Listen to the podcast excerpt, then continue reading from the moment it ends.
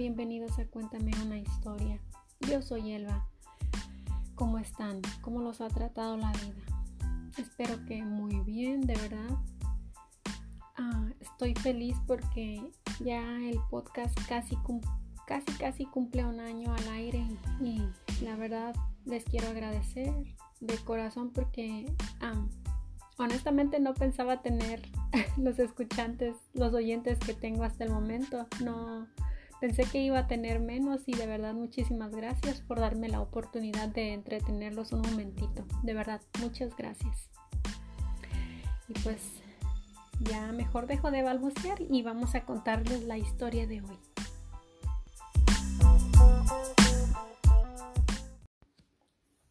Hoy les platicaré acerca de la masacre del 2 de octubre en Tlatelolco, una historia muy conocida en México, muy, muy resonada por todos lados, porque fue un suceso que cambió a México de un día para otro. Para entender más o menos cómo pasó y por qué pasó esta masacre tan, tan, tan brutal por parte del gobierno, hay que retroceder un poquito en el tiempo en la década de los 50 durante casi toda esta década de los 50 hubo muchísimas huelgas debido, debido a la opresión del gobierno. Ah, había demasiadas protestas en ese tiempo y, y, para el gobierno pues se le hacía inaceptable que las personas salieran a la calle a andar protestando. Y lo que hacía el gobierno nada más les daba tole con el dedo para que dejaran de andar protestando. Les decían que dejaran de hacer huelgas y sus peticiones serían concedidas, pero nunca cumplían con sus promesas. Y las personas volvían a las huelgas a, exigir lo que pues lo, lo que querían que sería, sería mejores condiciones laborales y enseguida hablamos más de esto. Adelantito. Por ejemplo, cuando los estudiantes y maestros del Instituto Politécnico Nacional hicieron huelga, el presidente ah, de ese tiempo, que era Adolfo López Mateos, les envió los militares para que dejaran de estar en huelga o en paro, como le quieran decir. Y los militares no llegaron de forma pasiva, sino agresiva. Entraron al instituto con armas y todo y se llevaron a, varias personas arrestadas. ¿Se imaginan? Que tú estés acá en una huelga y todo y te manden al, al ejército. Qué estupidez. Esto solo incendió más la mecha para que otras personas también se levantaran en huelgas. varias universidades también se, se levantaron en huelga. En, en el año de 1959 sucedió la huelga de los ferrocarrileros. ¿Por qué es que hacían huelga los, los ferrocarrileros? Bueno, pues para exigir mejores condiciones laborales porque estaban pésimas. Despuésito se levantaron más personas en huelgas, en, en huelgas por un montón de estados, exigiendo lo mismo, mejores condiciones laborales, y menos opresión por parte del gobierno. ¿Qué es lo que hizo el gobierno al respecto? Bueno, despidieron a miles de ferrocarrileros para que no para que dejaran de hacer huelgas. Otras más fueron encarceladas y otras personas fueron ejecutadas. ¿Se imaginan? Que tú decidas andar ahí en una marcha, en una huelga, en lo expresando tu opinión y que te encarcelen y que te ejecuten. Qué locura. Qué locura. En 1954 también hubo otra huelga que fue de, de, los doctores y de otros trabajadores de salud. Ellos entraron en huelga y la huelga duró casi un año, pero ah, no cerraron los hospitales por completo. Atendían a personas solo que iba, a las personas que iban de emergencia. Esto lo hicieron como solidaridad hacia el pueblo. La respuesta del gobierno ante esta huelga fue quitarles el aguinaldo. ese, aguinaldo lo merecían porque estaba bajo contrato. Entonces más hospitales se unieron a la huelga en solidaridad con sus colegas los doctores y los trabajadores de salud, amas de casa, campesinos y estudiantes, todos con un mismo propósito le exigían al presidente menos abuso de poder, más igualdad, que se les respetaran sus derechos además que liberaran a todos los presos políticos. Todo esto, todas estas huelgas nos llevan a la masacre que tuvo lugar el 2 de octubre en 1968 en la Plaza de las Tres Culturas. En ese tiempo, el presidente de México era Gustavo Díaz Ordaz, y todos lo recordaremos y siempre será recordado por la sangre que se llevó en sus manos de tanta gente inocente, que mandó matar y a otras que desapareció. Este mismo año se celebraban los Juegos Olímpicos en México y el, gobierno quería dar buen aspecto de México hacia a todo el mundo. No quería que los medios de comunicación y todo el mundo se enterara de la situación real que se vivía en México en ese momento. Ellos querían presentar un país en desarrollo, un país seguro, que todo era arcoíris y mariposas. y las personas tomaron ventaja de toda la atención que estaba recibiendo en ese momento el país y pues le mostraron a todo el mundo lo que realmente se estaba viviendo, que había demasiada opresión por parte del gobierno. Por eso es que hacían todas las marchas y por eso es que hicieron la marcha el 2 de octubre. El, el gobierno quería parar las huelgas y los mítines a como diera lugar. El día 2 de octubre las protestas se iniciaron en varios sitios de la Ciudad de México y todo empezó alrededor de las 5 de la tarde.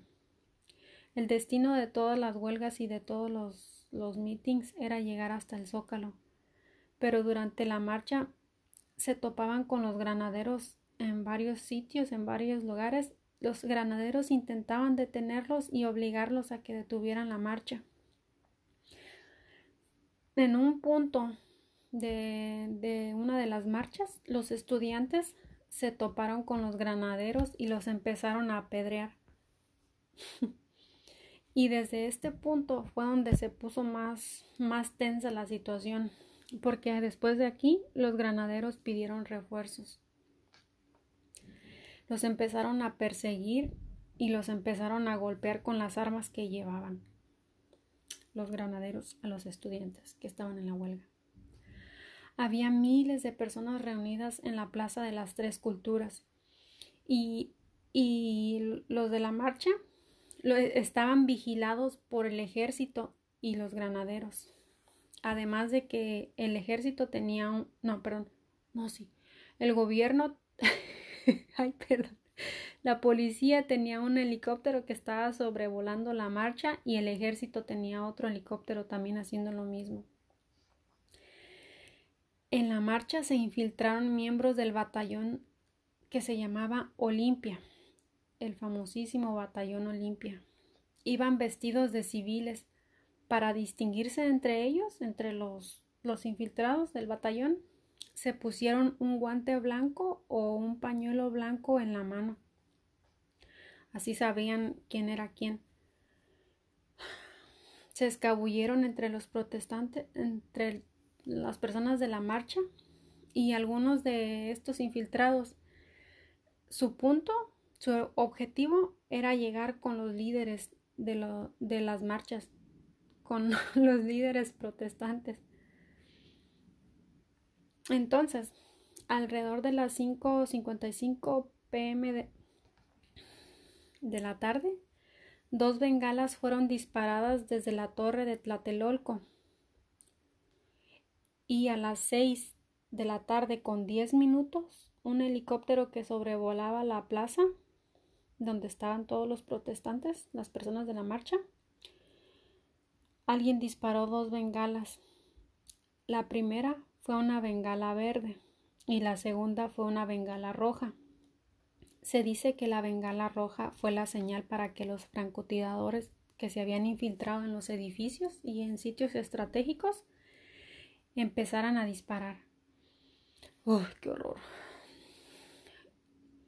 Al parecer ya todos estaban en sus posiciones escondidos y listos para empezar a disparar. Y como les digo, el objetivo principal de, los, del batallón Olimpia eran los, los líderes de la manifestación. A ellos fueron, fue a los que les dispararon primero. Los a, a, los líderes se dice que estaban en un edificio. Y pues los infiltrados, los, unos de las personas que estaban infiltradas, los ubicaron a unos cuantos líderes y les dispararon. Ellos fueron los primeros. Después les empezaron a disparar a las personas que estaban en la Plaza de las Tres Culturas. Dispararon, incluyendo, les, les dispararon incluyendo a las personas que iban caminando por ahí por casualidad, gente que vivía por ahí. También les dispararon, les valió madre. Y pues la gente se espantó, los, los, los manifestantes se asustaron y empezaron a correr y al, imagínense, ay no, qué terror, qué horror, qué horror. Al ver que estaban disparándole a la gente que estaba ahí, pues todos se echaron a correr. No me imagino el caos. Intentaron esconderse adentro de los edificios y los apartamentos más cercanos que estaban por ahí. Pero eso le valió madre a los paramilitares que estaban cuidándolos. Entraban sin permiso a todos los lugares revisando de arriba abajo volteaban las, casas y los edificios patas para arriba buscando a los manifestantes escondidos. A las personas que detuvieron los, reunieron en dos sitios. Después de llevarlos a punta de golpes, los desvestían y los dejaban solo en calzoncillos y los dejaron por dejaron con las manos hacia arriba de, pegadas a la pared por muchísimo tiempo Ay, qué horror. según, no, no es la cifra exacta, dicen que detuvieron alrededor de 1.500 personas. Eso fue lo que dijo el gobierno. Y la cantidad de muertes no se sabe con exactitud, pero se estima que fueron más de 300 personas. Los periodistas que estaban en la manifestación fueron recibidas también con mucha agresión, porque los, los, los, los, el ejército y la policía y los granaderos les quitaron los rollos de las cámaras, ya fueran nuevos, usados, se los quitaron para que no tuvieran pruebas de lo que había pasado. Me imagino que hasta las cámaras les han de haber robado o quebrado. Mientras tanto, las personas que habían que estaban en la marcha habían corrido a, esconderse en las casas que estaban cerquitas y muchos de ellos estaban heridos y, muchos de ellos sí les ayudaron y sí los escondieron. E incluso para más referencia ah, hay una película acerca de acerca de esta, no me acuerdo cómo se llama, yo la miré hace muchos años, pero no me acuerdo cómo se llama. Y se me hizo interesante, la verdad. Siento que que sí cuenta la historia más más o menos como fue. Ay, no me acuerdo. No me acuerdo cómo se llama. Al día siguiente, México ya no fue el mismo. Esta masacre lo marcó para siempre. Y esta masacre es una tragedia que lleva en su espalda el partido del PRI.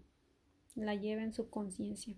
Porque en ese momento el presidente era de, de este partido. Ellos organizaron esta masacre. En los lugares donde detuvieron y golpearon a las personas, varios días después del ataque, aún dicen que aún se podía ver la sangre que estaba en los, en los muros y en el suelo. Creo que fue un convento donde estuvieron, creo que sí fue un convento donde, donde dicen que allí metieron a las personas que habían detenido en el momento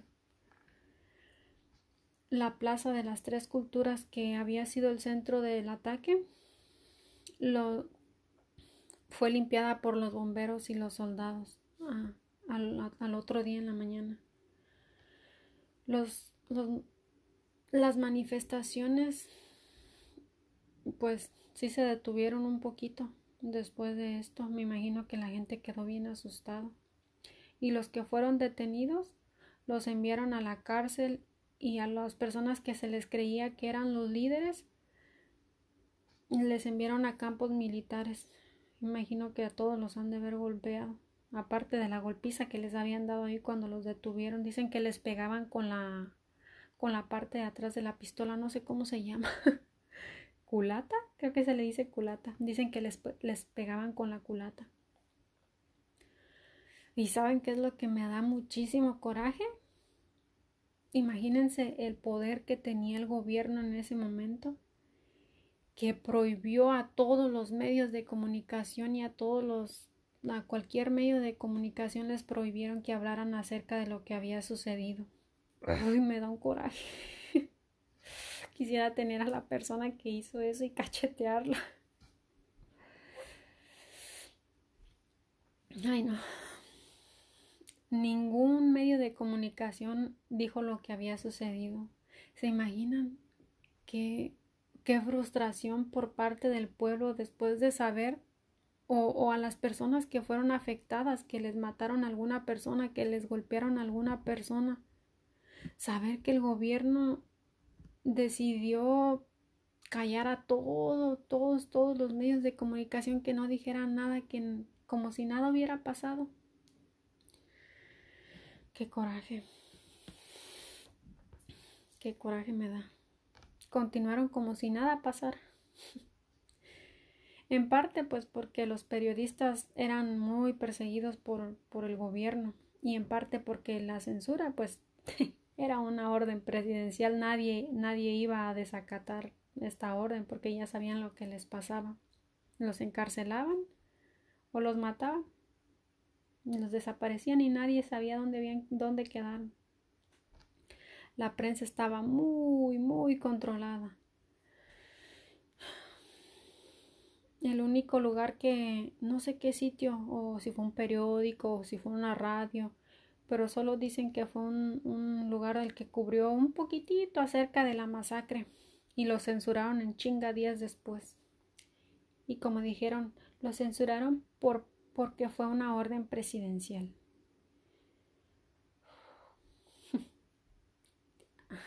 Así de sencillo, una orden presidencial. Y te callas. La masacre no les fue suficiente y, después de, la, de esto siguieron vigilando y espiando a las personas que lideraban las marchas. Porque sí se como sí se asustaron, me imagino, y con toda la razón. Y, pararon, pero no, no al 100%. También después dicen que después se supo que la CIA, sí, la CIA estuvo involucrada ¿Qué tanto y en qué aspecto? No se supo. Y no creo que se vaya a saber en algún momento. y así como si nada, diez, diez días después de la masacre, Gustavo Díaz Ordaz da inicio a los Juegos Olímpicos. Qué cabrón el jefe. Viejo desgraciado. como si nada hubiera pasado iniciaron los Juegos Olímpicos. Por mucho que intentó a este estúpido viejo decir que él era inocente de la masacre, todos sabemos que fue el culpable. La sangre que se derramó por su culpa, esa sangre, la siguió, lo siguió hasta su muerte y, siempre ese será su legado. El que perpetró, perpetró, ay, se dice así, el que mandó matar el 2 de octubre en Tlatelolco 1968. Por eso será, será recordado siempre este estúpido. Ah, este tipo, Gustavo, murió un año después. Dicen que le dio cáncer. No, sé qué, clase de cáncer, pero murió de cáncer. No me gusta desearle el mal a nadie, pero karma is a bitch. Se lo cargó el payaso. Las personas ah, que murieron y las personas desaparecidas después del 2 de octubre no se sabe desafortunadamente. Y los testimonios de las familias que fueron afectadas ah, dicen que fueron, se, se cuenta que fueron más de 300 personas. El récord de la policía, ¿saben cuánto? el récord de la policía dice que apenas, apenas si fueron unos cuantos.